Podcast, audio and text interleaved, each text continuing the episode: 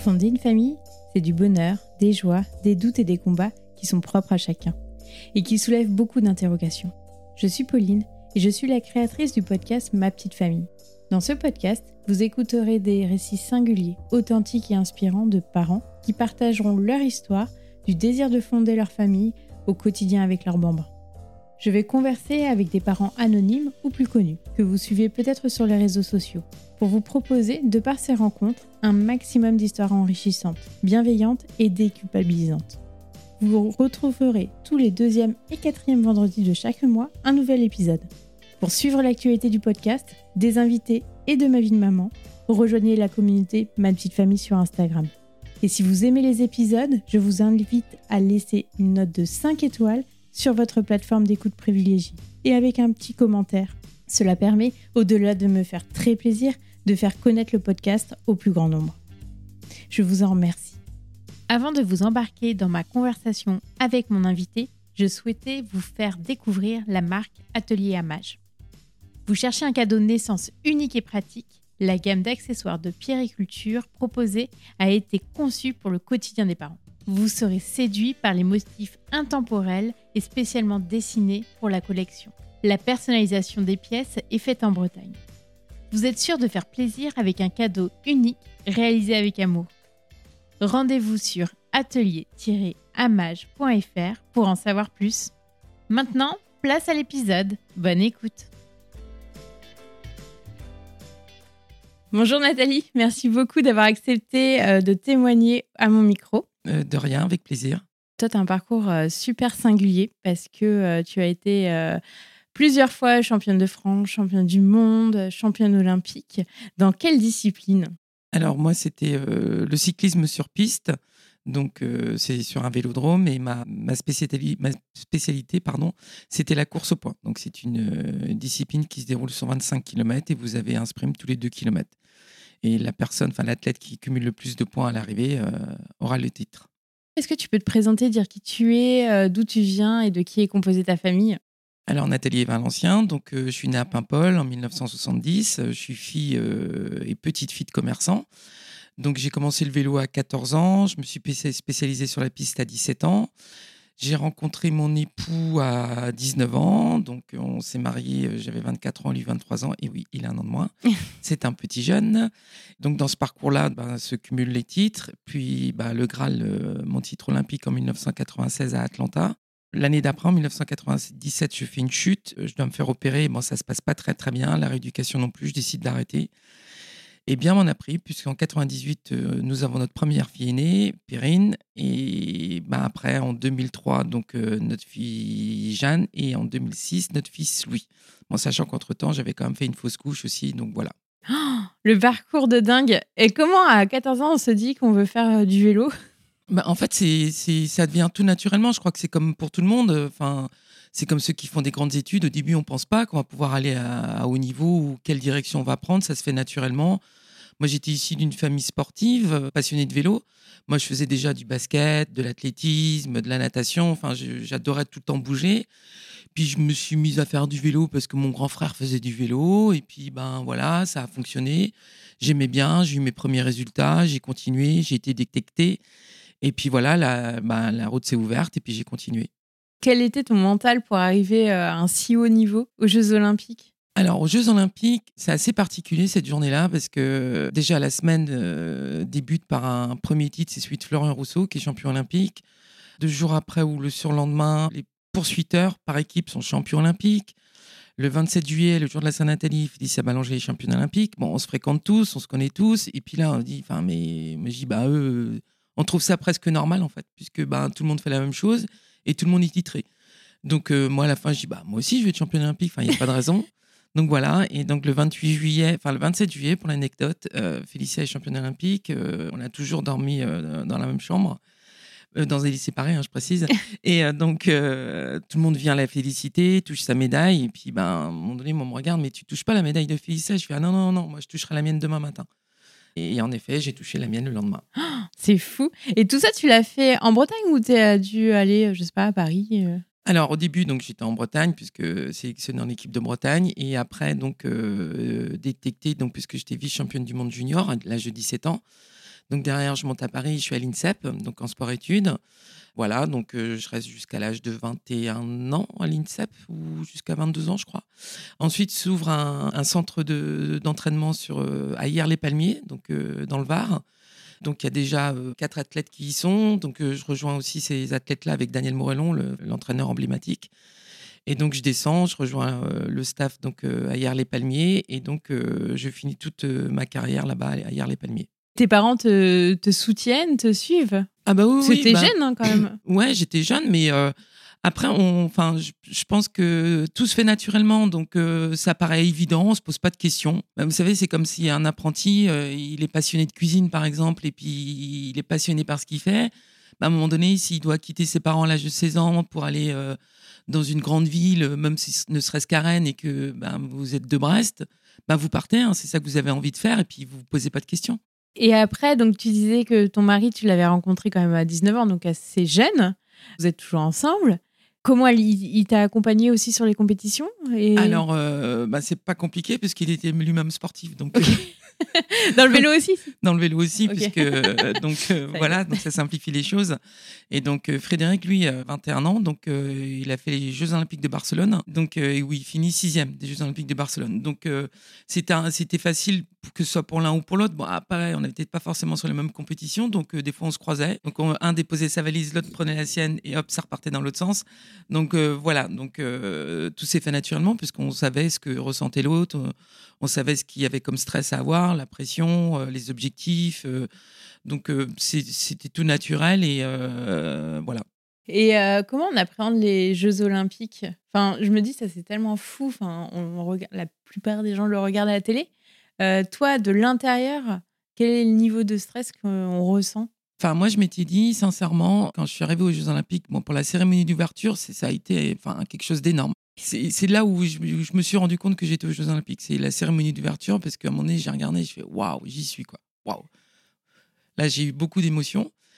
Et après, en fait, je, me suis mis dans la tête, je mais de toute façon, que ce soit un Anglais, un Américain, un Russe, enfin, enfin plutôt une Russe, enfin voilà, il n'y a pas de consonance, hein, enfin voilà. Ouais, ouais. Je me suis dit, mais c'est pas parce que on est d'un autre pays qu'on est fait différemment. Donc, ben, c'est une course de clocher et ben, c'est comme si euh, c'était euh, celui qui est du bourg voisin, celui qui est du bourg voisin. Enfin, et donc, euh, j'ai ramené ça à une échelle qui était beaucoup plus petite.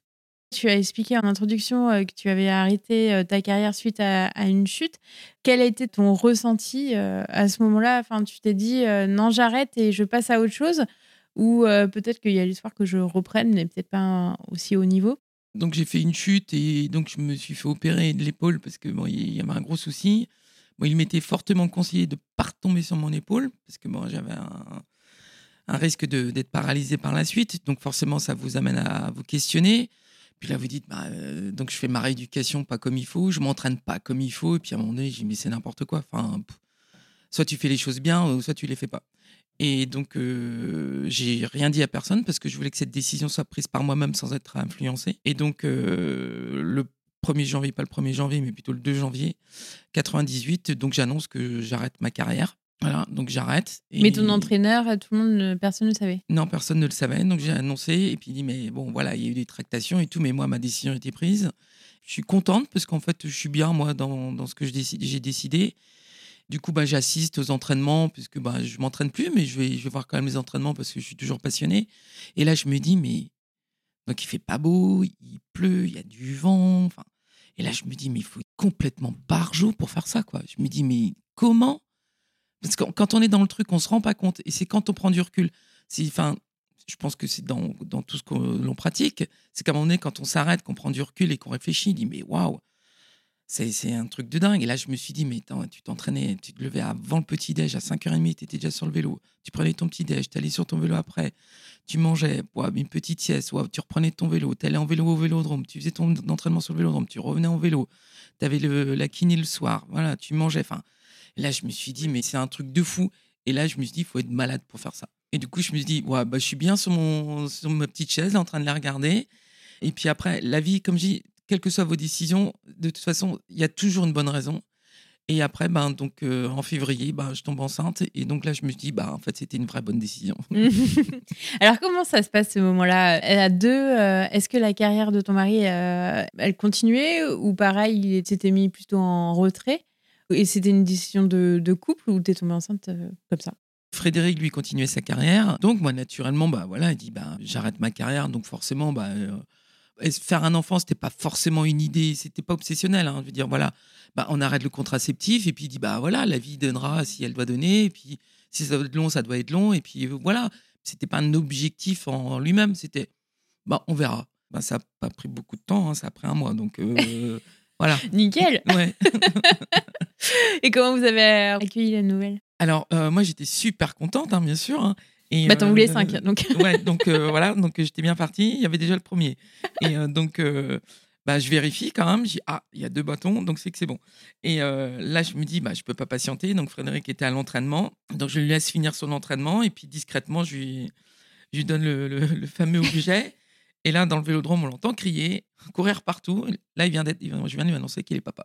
Voilà. Oh, trop bien Et comment s'est passée ta grossesse? L'embêtant, c'est que moi, dès que je suis tombée enceinte, c'est que avant d'avoir les deux bâtons, je savais que j'étais enceinte. Parce qu'au bout de 15 jours, j'avais une poitrine qui était pff, disproportionnée.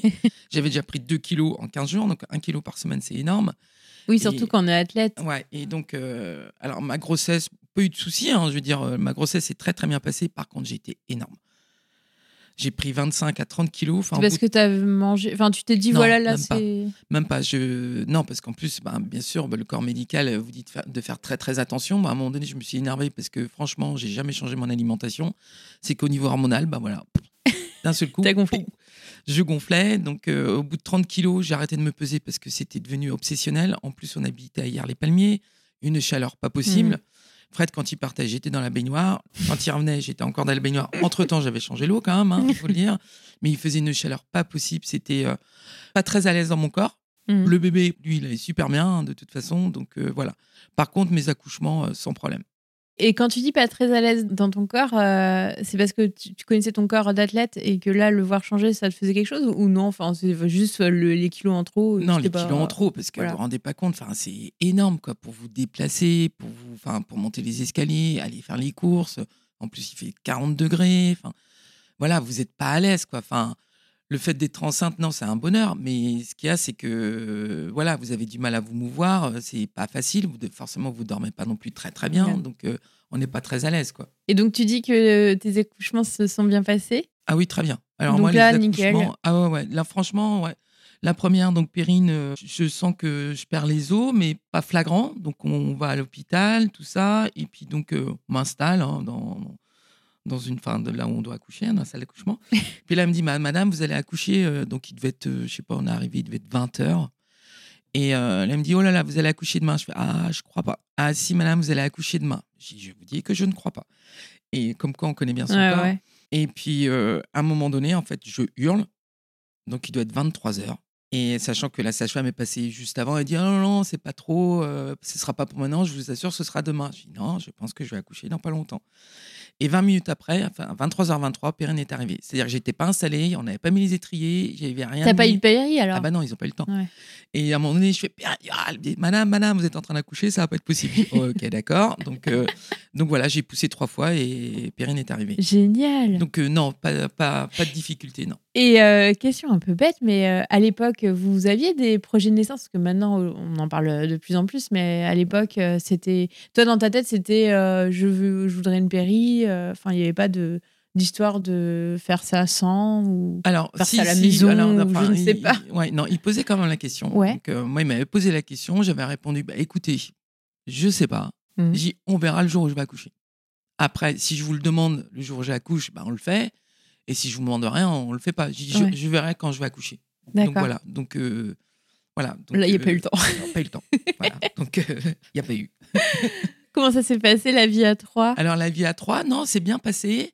Perrine déjà est un bébé calme. Bah, déjà son dernier biberon c'était vers les 23 heures. Le premier de la journée après c'était 3 heures du matin, donc elle dormait déjà 4 heures. Ah ouais. Donc déjà là, on sent qu'on est bien parti. Et donc euh, Frédéric à l'époque lui euh, de continuer sa carrière. Donc euh, Perrine était au mois d'octobre, le 1er octobre. en novembre, donc euh, Perrine avait un mois, il partait en Nouvelle-Calédonie donc pour une tournée. Et Perrine, là, on était arrivé donc euh, ouais, 23 h le soir, 4 h, 4h30 du matin. Et là, je me dis, donc il part 15 jours, je me dis, si je décale d'un quart d'heure le soir, je l'avance d'un quart d'heure, si je décale d'un quart d'heure le matin, on va gagner une demi-heure. J'ai dans 15 jours, c'est bon, elle fait ses nuits. Et ben Fred est revenu, elle faisait ses nuits. Ah, génial. Voilà. Après, on avait déjà 23, enfin 23h, Oui, oui, 3h oui. du matin, donc ça facilitait les choses quand même. Et comment vous avez concilié euh, bah, la carrière de Frédéric et toi Euh, Est-ce que après tu as repris le travail? Enfin, je sais pas si. euh, Alors, j'ai repris le- le travail. ouais, Voilà, si, si. comment ça se passe Si, une carrière euh, Voilà, donc j'ai repris de le travail. sportif Donc, de haut niveau? donc moi j'avais un contrat d'insertion de sportif de haut niveau au sein de la SNCF. C'est des conventions de sportifs de haut niveau entre des grandes entreprises françaises Ouais.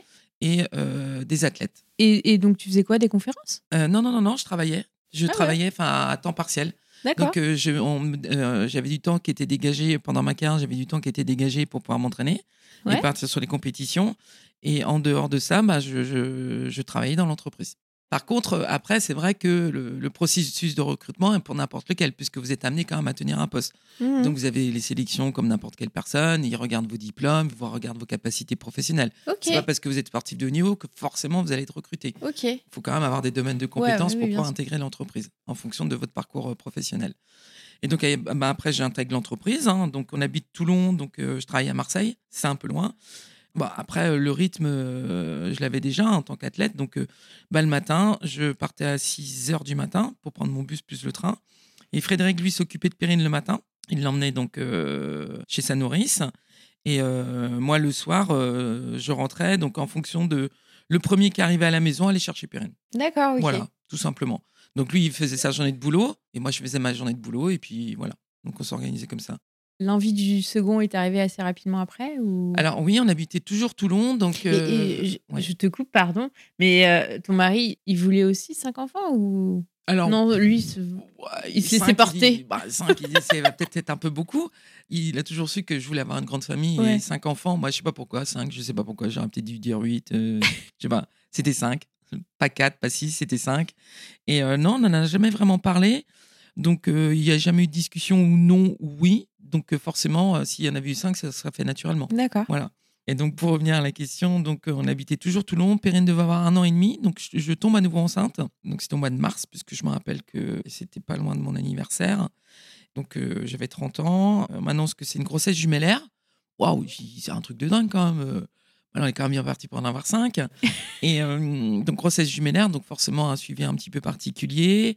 Il faut savoir qu'on est à Toulon, on n'a pas de famille, on a des amis, mais bon, voilà, plutôt des athlètes qui sont toujours en activité. Voilà, on n'a pas forcément de connaissances, hein, euh, puisqu'en plus, quand vous êtes sportif, vous êtes quand même dans un milieu très fermé, donc euh, vous vous concentrez sur ce que vous faites. Et donc, euh, malheureusement, donc, euh, je fais une fausse couche. Et donc, euh, c'est très tard le soir, donc je fais une fausse couche. T'en avais déjà entendu parler? Pas beaucoup, parce que c'est quand même un sujet tabou. Pour moi, c'est pas un sujet tabou, parce que quand on me pose la question, j'en parle naturellement. Si on me pose pas la question, je vais pas crier non plus sur tous les toits. hein. Mais ça fait partie de la vie, hein, c'est comme ça. Donc, je fais une fausse couche. Donc, euh, personne, n'a- on peut appeler personne, hein, forcément. Donc, euh, bah, Fred appelle euh, donc les secours. Donc, les ambulanciers arrivent, tout ça. Donc, euh, bah, vous accompagnez votre femme. Bah non, on a déjà une fille. Donc, je pars toute seule. Et Fred reste avec Perrine. Donc là, c'est compliqué parce que moi, je peux pas euh, communiquer avec eux pour leur dire ce qui se passe. Eux, ils- enfin, Fred est dans l'inquiétude parce qu'il sait pas ce qui se passe non plus. Oui, il n'y avait pas de portable à l'époque. Non.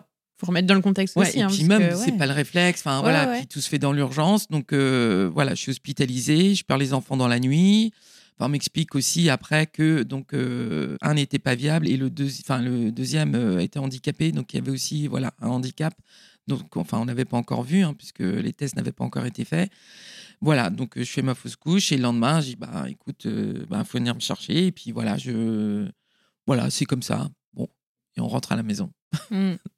Ouais, mais ça, ça marque hein, quand même. Ouais, ça marque. Et puis, alors moi, ce qui m'a plus marqué, c'est que, c'est là, ça, j'ai trouvé ça un truc de fou, parce que euh, je, sens- je ressentais déjà des douleurs. Donc, euh, j'étais en arrêt depuis une semaine à peu près. Et donc, euh, le lendemain, donc, euh, Frédéric vient me chercher, donc euh, je retourne à la maison, donc euh, couverte par mon arrêt initial, puisque pas besoin de prolongation, puisque je suis toujours en arrêt. Et euh, là, on frappe à la porte, c'est un contrôle. Un contrôle. Alors ça, par contre, Fred, il ouvre la porte et il dit Mais attendez et tout. Je fais à Fred, il dit, Non, non, laisse-le entrer. Et j'ai là, par contre, je vais dire au médecin Mais, mais renseignez-vous, quoi. J'ai enfin, vous êtes médecin, donc à un moment donné, vous devez savoir pourquoi je suis en arrêt maladie. Si vous aviez fait quelques recherches, vous auriez su que c'était parce que j'étais quand même enceinte. Donc euh, voilà, que je porte quand même un enfant. Donc si on me dit que je suis en arrêt, c'est que je porte une vie quand même. Donc euh, voilà, renseignez-vous. Il me dit, mais alors ça va mieux? Ah, j'ai bah, ça va pas être compliqué, je reprends le travail la semaine prochaine, puisque de toute façon, je viens de faire une fausse couche. Et elle me dit, mais je vais vous prescrire une prolongation. Je suis hors de question, parce que je savais pertinemment qu'en fait, c'était pas le corps médical qui me faisait un contrôle, mais c'était administratif et c'était mon employeur. Il me dit, oui, mais si jamais vous avez un problème sur votre poste, eh ben, j'y ils assumeront. Et je pense que ça a été ça le plus dur. Ah ouais. Ça a été, ça a été la couche supplémentaire. Ça, par contre, euh, ça, j'ai pas compris. Et là, je me suis dit, mais c'est un truc de dingue quand même, renseignez-vous. Quoi. Bah, le pauvre médecin, il était un peu dégoûté aussi, mais je dis, mais faites pas ça aux gens. quoi. Ça, j'ai pas compris. Non, mais je comprends. Puis en plus, si ça vient de, de l'employeur, c'est encore limite, limite. Bah, voilà. Complètement. Oui. bon, suite à ça, euh, vous, vous, avez continué votre petite vie à trois. Ouais. Et alors, Comment est venue ta deuxième fille? Alors, euh, petite vie à trois. Après, donc, euh, suite à cet épisode, se retrouvant seul l'un d'un côté, et enfin Frédéric d'un côté et moi mmh. de l'autre, on s'est dit il faut qu'on se rapproche. J'ai plus jamais revit ça. C'est pas possible, c'est pas, c'est pas viable. Dans voilà. Donc le mieux de se rapprocher de nos familles, sachant que euh, on est tous les deux Bretons, faut passer par la capitale.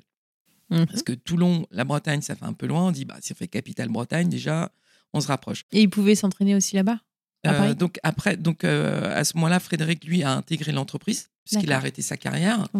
Donc euh, du coup, bah, on est tous les deux. Lui aussi est à Les carrières dans le cyclisme, c'est ouais ah, jusqu'à 30 ans à peu près. Ouais, 30, ça peut jusqu'à 33 ans. Après, ça évolue, ça dépend des motivations, du parcours de vie, enfin voilà, des accidents aussi qu'ils peuvent avoir, mais en général, ouais, c'est 30-35 ans, ouais, ou un peu moins. Et donc, on monte à Paris. Donc, Périne a deux ans, c'est en, octobre 2000, ouais, la rentrée 2000.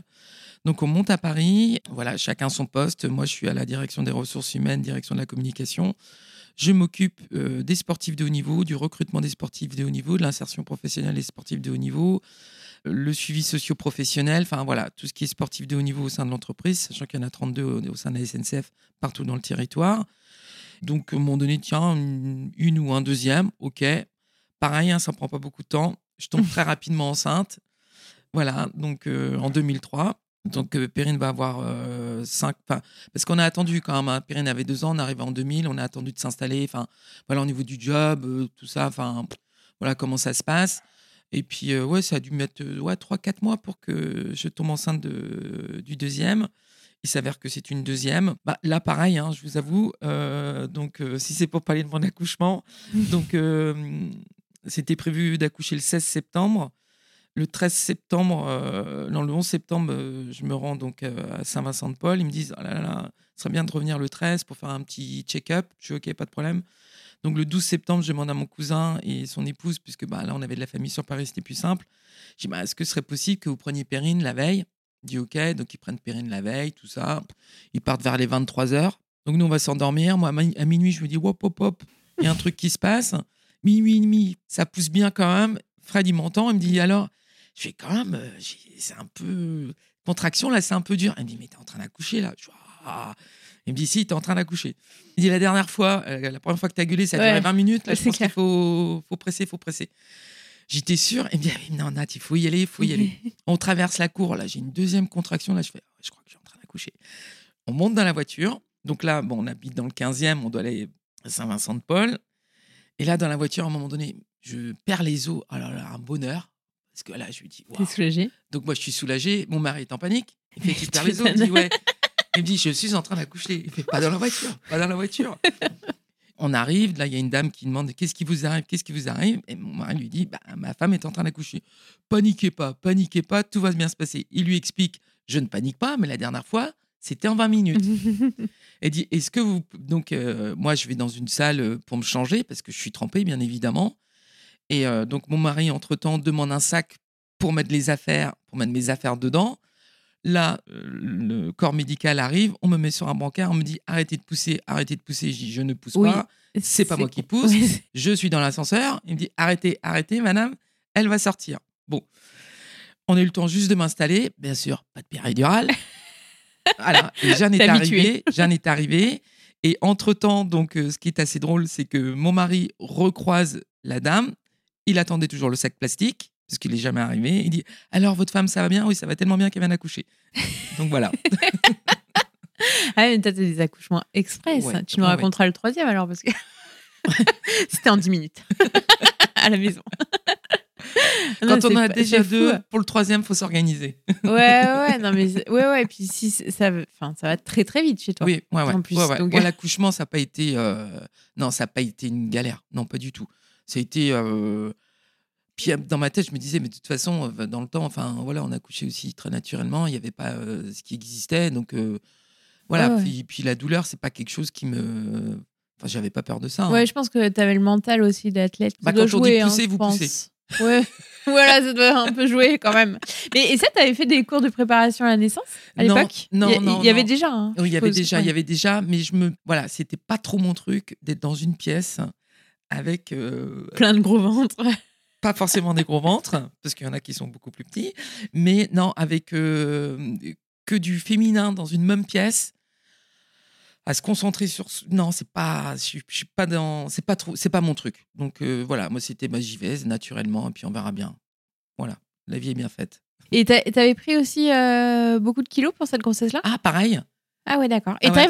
t'arrives à, à les repères Alors, après? alors- Et il y a le mental qui joue beaucoup, je suppose? Donc, euh, alors, ce qu'il y a de bien, c'est que, voilà, donc pour ma première grossesse, euh, j'ai perdu le poids que j'avais pris, moins 2 kilos. Deuxième grossesse, ah bah ça a été pareil. hein. Là, ils m'ont, ils m'ont tué aussi. Ils me dit, mais madame, arrêtez de manger. Mais je vais pas faire la grève de la faim.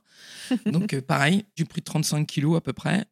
Et pareil, pour ma deuxième grossesse, j'ai perdu 2 kilos. Donc, j'étais à 4 kilos de moins que ma, ma première grossesse. Ah oui? Ouais, donc, euh, j'ai, donc euh, non, ça a été.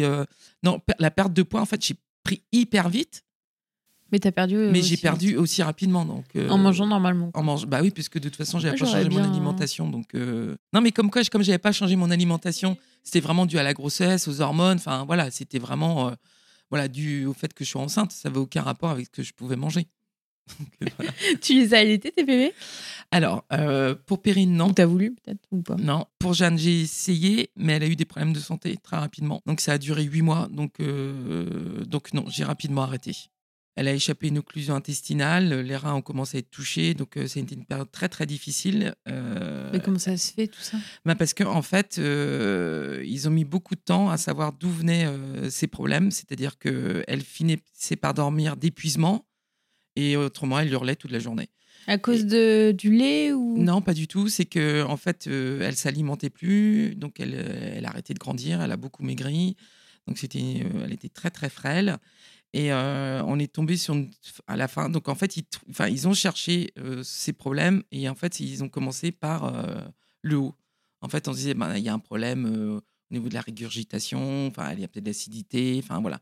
Sauf qu'en fait, elle avait un problème, c'était tout en bas. C'est qu'elle avait l'anus qui était un petit peu déviant et donc elle avait des caillots. Et donc elle faisait pas caca, quoi. Et donc, elle faisait pas caca. Donc, euh, voilà. Et c'est devenu. Enfin, donc, elle avait le ventre qui était hyper dur. Et à un moment donné, donc, on est à. Donc, euh, comment il s'appelle cet hôpital pour les enfants à Paris euh, Necker? À Necker. Parce que, bon, elle commence à avoir des problèmes dans les reins. Et puis là, à un moment donné, le urologue, il dit Bah non, on voit qu'il y a un petit souci, mais euh, voilà, c'est encore viable. on vous donne des médicaments. Vous pouvez rentrer chez vous. Et là, je me suis assise dans le hall de l'entrée et j'ai dit à Fred Je rentre pas à la maison. Moi, j'ai dit, si quelqu'un prend pas en charge ma fille, je rentre pas. Elle a un souci, ça, ça peut devenir très très grave, je rentre pas. C'est pas possible. T'as l'instinct maternel qui. Bah, je pense aussi. parle, ouais. Et il me dit, mais Nat, on peut pas. Si tu fais ce que tu veux, j'en je, ben, voilà, hein, on va éviter les grands mots. Je dis, moi, je rentre pas à la maison. C'est pas, c'est, pas possible. Donc la secrétaire dit, bah, je sais pas, moi, j'ai pas vraiment beaucoup de rendez-vous. Et là, concours de circonstances, mais de fou. Il y a une spécialiste qui passe à ce moment-là et qui entend la conversation et qui dit mais qu'est-ce qui se passe? Donc mon mari lui explique ben voilà donc euh, elle a perdu plus de 10% de son poids de corps elle a pas grandi depuis trois mois. Donc voilà enfin et là donc euh, cette spécialiste dit comme ça à la secrétaire mais écoutez vous me trouvez un rendez-vous même si je mange pas dans la semaine je vois la petite. Donc voilà donc on, rentre avec Jeanne on a un rendez-vous dans la semaine on va la voir elle, elle- regarde elle dit moi je sais ce qu'elle a votre petite. Donc elle fait une radio toute simple elle dit voilà ce qu'elle a donc, vous, vous, allez à la pharmacie, vous prenez ça, vous injectez ça. Enfin, j'ai pas les détails. Et elle avait. Enfin, on a cru que ça allait tout exploser, hein, mais il faut être honnête. Eh ben, on fait ce qu'il faut. elle a fait sa première nuit. Hmm. Et c'était un bonheur. Et après, comment t'as. vous Après, par fait contre, voilà. euh, Bon, après, par contre, euh, donc, oh, bah, j'avais pris un, un- un congé parental hein, parce que bon, les nourrices à Paris, c'est hyper cher. Donc, euh, pas le choix. hein, donc, euh, pas forcément, pas de la famille non plus proche euh, qui était là. Donc, euh, pour garder l'enfant. Donc, euh, moi, j'avais pris un congé parental et heureusement parce qu'elle avait un suivi. Enfin, elle avait un régime très particulier pendant six mois. Donc, avec des médicaments. Donc, euh, voilà. Donc, euh, heureusement que j'étais en congé parental. Comme ça, bah, je pouvais suivre son alimentation et suivre ses prises de cachet. Donc c'était jusqu'à l'âge de 18 mois à peu près. Donc, euh, et après, petit à petit, ben, voilà, tout est revenu en, dans la norme. Et puis, au fur et à mesure, on a des, espacé la prise de médicaments. Et c'est une maladie ou non enfin, Non, c'est un dysfonctionnement. Ouais, tout simplement, il fallait trouver où était le dysfonctionnement. Dû à son immaturité, Voilà. peut-être. Ok. Donc euh, voilà, on j'étais plus trop sur l'allaitement. Ouais, ouais, non, je comprends. Non, mais après, il y a les priorités aussi, hein. clairement. Et euh, vous verriez Jeanne maintenant, vous vous direz, ah ben, dis donc, elle, Elle a va pris bien. du poil de la bête. Et donc, la vie à quatre, la- l'arrivée de sa, de sa petite sœur, ça n'a pas traumatisé ta grande? Non. Pas traumatisé, c'est un grand mot, quand même. Ouais, faut mais, pas exagérer. ouais, ouais, quand même. Mais non. Non, non, non, non. Ça sont quand même rapprochés, de- deux ans et demi? Euh, non, non, non, parce que euh, Perrine, euh, elle est de 98, Jeanne 2003, donc elles ont 5 ans d'écart. Cinq- Ah oui, oui, quand même. Ouais, elles ont 5 ans d'écart, parce qu'une de octobre, une de septembre, donc c'est vraiment 5 ans. Donc elles ont 5 ans d'écart. Non, ça se passe bien. Il n'y a pas de souci. hein. Non, non, non, franchement, euh, j'ai pas souvenir qu'il y ait quoi que ce soit. Non, non. Non, elle avait sa petite sœur, euh, voilà, elle faisait la petite mère. euh.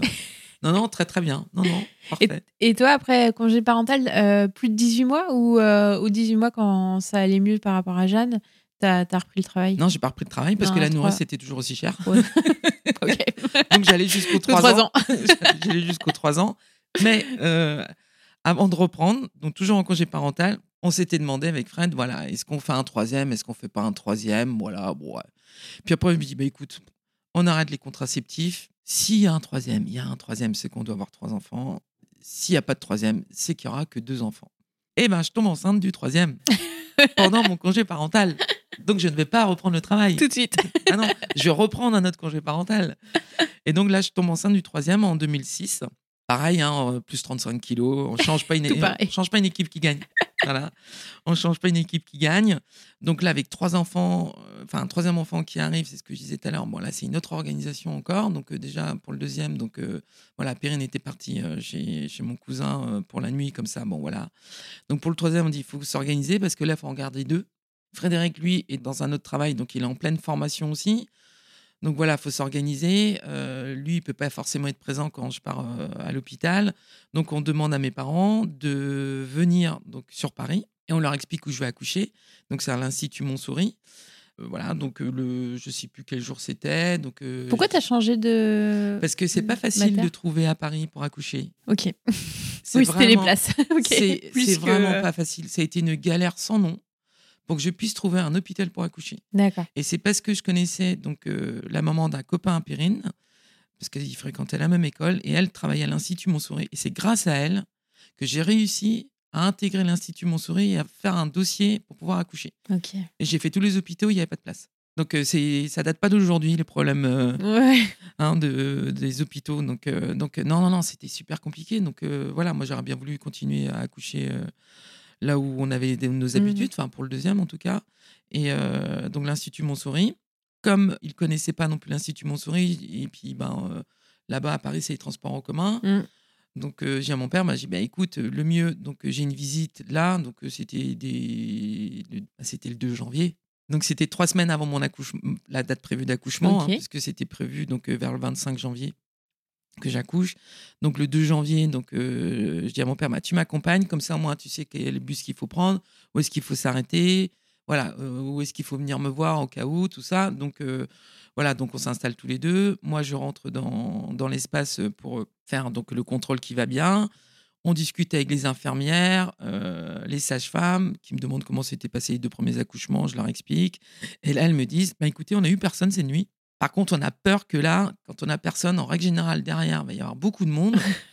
Votre bébé est très gros, donc il faisait plus de 5 kilos. Enfin, il faisait Ah oui. à trois semaines avant, il faisait 4,8 kg.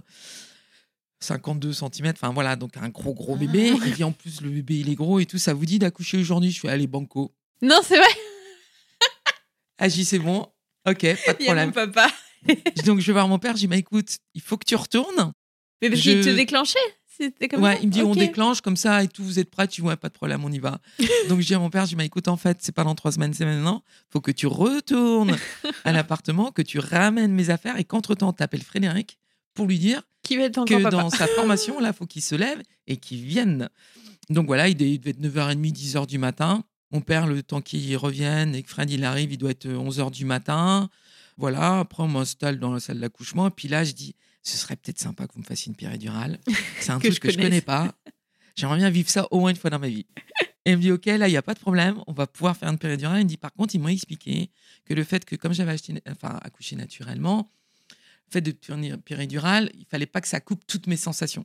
Parce que justement, comme j'avais accouché naturellement, il dit, il faut quand même que vous gardiez euh, la maîtrise de votre accouchement. Parce que sinon, ça, ça, vous allez peut-être pousser sans le savoir. Enfin, voilà, donc ça peut être dangereux. J'ai dit, OK, pas de problème. Donc, il m'installe euh, la péridurale. Derrière, donc, il perce donc, euh, donc, euh, la poche des os. Donc, ils doivent percer la poche des os, je sais pas, midi, midi et demi. À 13h30, le loulou, il est là. Oh là là. Quand je dis Express, hein.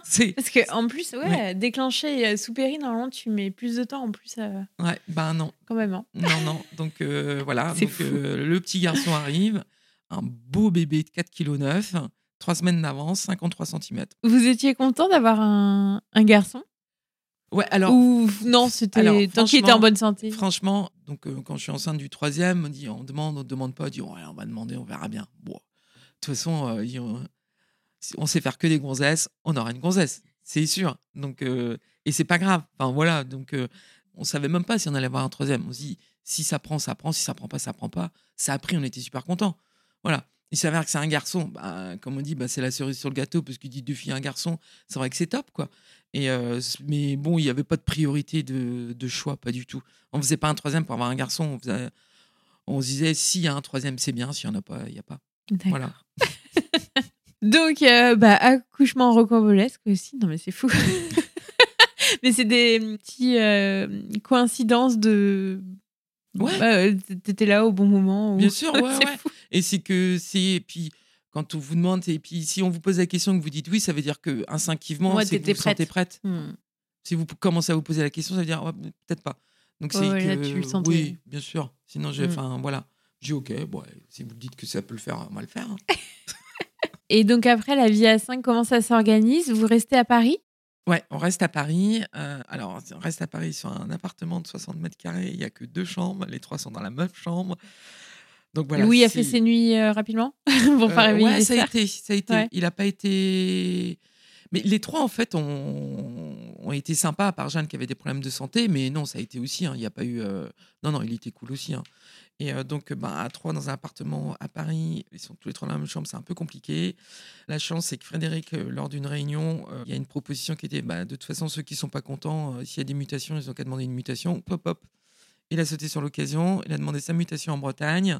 C'était en 2010. Donc, Fr- Fred, il a sa mutation en février 2010. Moi, derrière, je demande le rapprochement familial, Mhm. trois enfants. Et moi, je rejoins Fred de, donc, euh, au mois de juin ou juillet.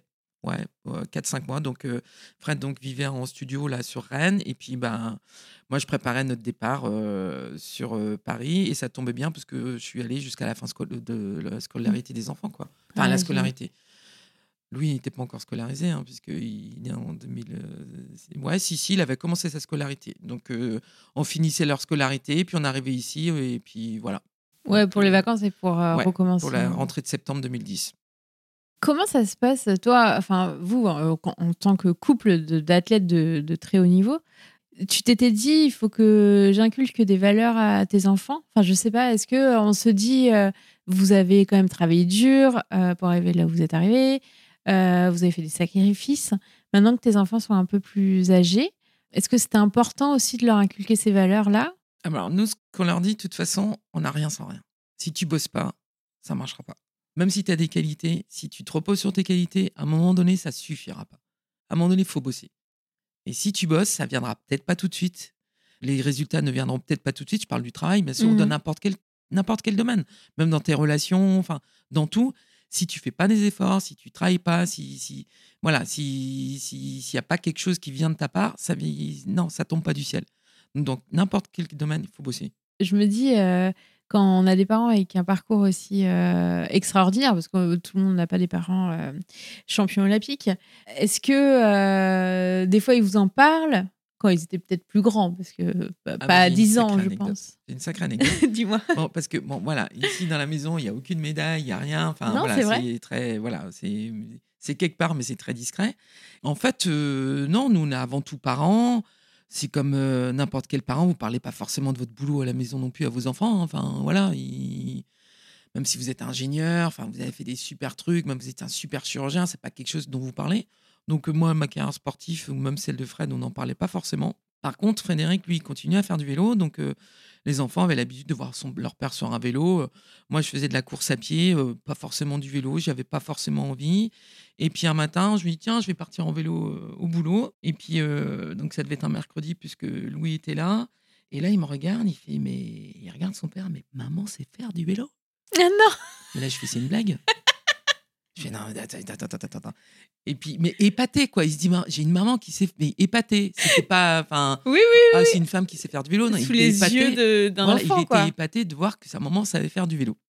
Et là, je dis, va, Fred, je pense que quand je vais rentrer ce soir, il va falloir qu'on lui explique certaines choses. Donc, euh, aucune notion. Voilà. Puis là, on se dit, bah, va, pas, va falloir qu'on vous explique quand même que oui, je sais faire du vélo. Même et j'en ai fait durant une, une assez longue carrière. Et on va vous expliquer quand même, voilà, ce qu'a été notre carrière à l'un et à l'autre. Ah, donc, comme quoi, génial. donc euh, voilà, c'était l'anecdote qui était assez marrante. Ah assez bah drôle. oui, bah Ouais. oui, oui. On a beaucoup rigolé d'ailleurs. Non mais comme quoi. Et euh, est-ce que là, euh, vous en avez fait des sportifs ou pas du tout? Est-ce que vous êtes... Et je sais qu'il y a des parents, alors je dis pas vous, mais il y a des parents qui poussent leurs enfants à toujours se dépasser dans le sport. On les voit sur le stade qui crient derrière leur gosse quand la passe n'est pas bien faite. Bon, je suis pas de ces parents-là, moi. Confiance aux mais- entraîneurs. oui, voilà. Mais euh, est-ce que, euh, oui, vous, vous avez des enfants sportifs ou... euh, Alors, on est parti du principe qu'il fallait qu'ils aient une activité extrascolaire. Après, c'était leur choix. Donc, euh, Perrine, elle, c'est très euh, artistique. Donc, elle, c'était le dessin, la peinture. euh, voilà, c'était. Enfin, voilà. Le sport aussi, mais c'était elle, c'était plus l'art. Mhm. Bah, D'ailleurs, elle, a- elle a fini aux Beaux-Arts, donc elle vient de finir les Beaux-Arts. Donc, euh, Ouais. donc, ça confirmait quand même euh, son attitude pour ça. Par contre, elle adorait l'athlétisme. Donc, euh, elle faisait de l'heptathlon, donc elle adorait ça. Donc, elle a fait de l'athlétisme à son niveau. Voilà, et comme je disais, le sport, c'est aussi avant tout du plaisir. Et si tu prends du plaisir, après, si tu as un certain niveau et si tu t'investis, éventuellement, ça peut aller plus loin. Il n'y a pas d'obligation. Mais il faut prendre du plaisir. Dans toutes vos activités, le, le- le- le- le départ, c'est le plaisir. Mais elle, c'était le dessin. Donc, elle prenait des cours de dessin. Donc, euh, voilà. Et donc, elle a continué là-dessus. Euh, le deuxième et enfin la deuxième et le troisième. Donc au début, il dit bah euh, les deux là ils bougeaient pas mal aussi. Il dit il va falloir qu'on les mette à quelque chose. Donc euh, moi je les ai mis euh, à la gym à Bru. Mhm. Donc ça marchait pas mal, mais voilà il fallait quand même autre chose. Après on les a inscrits à l'athlétisme. Donc euh, Jeanne est restée à l'athlétisme, ça lui a plu. Loulou, à un moment donné, voilà, l'athlétisme, pas trop son truc. Il dit j'aimerais bien faire du vélo. J'ai ok. Il a pris une licence à l'AIE, mais euh, il aime bien le vélo, mais il n'aime pas forcément la compétition. Lui, il est passionné par l'activité. Mais la compétition, pas forcément comme ça. Et là, il vient de reprendre une licence d'athlétisme, il est à fond. Comme quoi. Voilà. Non, mais après, euh, Voilà. les... Voilà. voilà, il y a de Et- l'évolution. Et après, ouais. voilà, c'est que. Voilà, mais l'important, c'était d'avoir quelque chose en dehors de l'école. Ça inculque aussi des valeurs. euh, Ouais, puis ça, fait, ça permet aussi de rencontrer d'autres enfants qui viennent pas forcément du même milieu. On sort du cadre scolaire. Donc euh, voilà, c'est c'est du loisir, c'est du plaisir. Nous, on rencontre d'autres personnes aussi. Donc euh, ça, ça, ça ouvre aussi donc, euh, bah, les rencontres. Donc c'est bien. Euh, Qu'est-ce qui t'a le plus marqué là dans ton parcours euh, d'athlète de haut niveau et puis après dans ton parcours de maman? Est-ce qu'il y a des, choses? Est-ce que tu as des parallèles ou pas du tout? C'est vraiment pour toi euh, deux tranches de vie qui se sont succédées? Oh, alors là, j'en sais rien du tout. Je me suis jamais posé la question. Non, je crois que en fait, l'un ne peut pas aller sans l'autre. Parce que s'il n'y a pas quelque chose, si mon parcours de vie, de vie, je veux dire que si ça s'est passé comme ça, c'est que ça devait se passer comme ça. Il n'y a pas de question à se poser. C'est euh, voilà, j'ai eu un accident à un moment donné euh, lors de ma carrière, c'est que ça devait arriver à ce moment-là. Sinon, on n'aurait pas eu Perrine. Donc voilà, c'est que tout a suivi. Bah, après, avec bien sûr des écueils. hein. Enfin voilà, tout s'est pas non plus passé. euh, voilà, c'était pas l'Éden non plus. hein. Mais c'est parce qu'il y avait une logique. Mm. Donc l'un ne va pas sans l'autre, mais l'un se suit avec l'autre. Ouais, puis t'étais bien à chaque moment et t'étais Ouais. en phase avec toi-même. Ouais, pas se poser trop de questions. La vie est belle. Aujourd'hui, donc, euh, t'as ta grande qui est aux Beaux-Arts, Qui vient de finir les beaux-arts. qui vient de finir. Donc Mm. là, elle va tra- va travailler. Oui, tout à fait. Et tes deux autres sont encore avec toi Alors, euh, ou- Jeanne, elle, euh, est en école, euh, donc en bac plus 3 là, sur Rennes, et donc euh, en événementiel. Et là, cette année, elle est en alternance, donc euh, elle travaille dans une entreprise donc à Trélière, donc à Almacar. Donc, c'est une entreprise euh, donc, qui fait des, des stages de pilotage. voilà. Donc là, en ce moment, là, elle est partie hier soir. Donc là, elle est dans les Hauts-de-France. Après, elle revient, elle repart au Castellet. Donc, ils font, euh, voilà, ou le circuit de l'OEAC. Enfin, voilà. Ok. Donc, euh, et ça lui plaît, donc c'est super. Et euh, le troisième, Louis, donc, est chez les Compagnons du Devoir, D'accord. donc en deuxième année, il fait un bac pro, donc euh, mécanique industrielle, donc c'est des très grosses machines. Et euh, donc son école est à Albi. Enfin, les, enfin, puisque c'est en fonction de votre spécialité. hein, donc euh, voilà, il a choisi Albi, donc, donc il est 15 jours à Albi ou 3 et 3 à 4 semaines en entreprise. Et tout se passe bien aussi. Enfin, les trois, ils ont trouvé vraiment leur domaine. C'est Les trois ont un domaine très différent. Par contre, ils ont trouvé tous les trois leur, leur, Leur passion. leur ouais. passion. Et ça, c'est un réel plaisir pour les parents. Mais ah, aussi, c'est parce que vous les avez écoutés, je suppose. Oui, et oui, pas oui. freinés dans Ah non, non, non, pas du tout. C'est qu'à chaque fois, de toute façon, on se dit déjà l'école, c'est compliqué. Voilà, si c'est pour euh, y aller à reculons, je- bah là, c'est échec, forcément. Donc, Perrine, quand nous a dit les beaux-arts, on dit waouh, pour trouver un travail là-dedans, ça va pas être. euh, voilà, c'est voilà, c'est vrai, c'est les beaux-arts. l'élite. ouais. C'est quand même assez compliqué, c'est particulier. Mais on s'est dit, mais au moins, si elle s'éclate, si elle arrive à avoir son diplôme, mais ce sera merveilleux.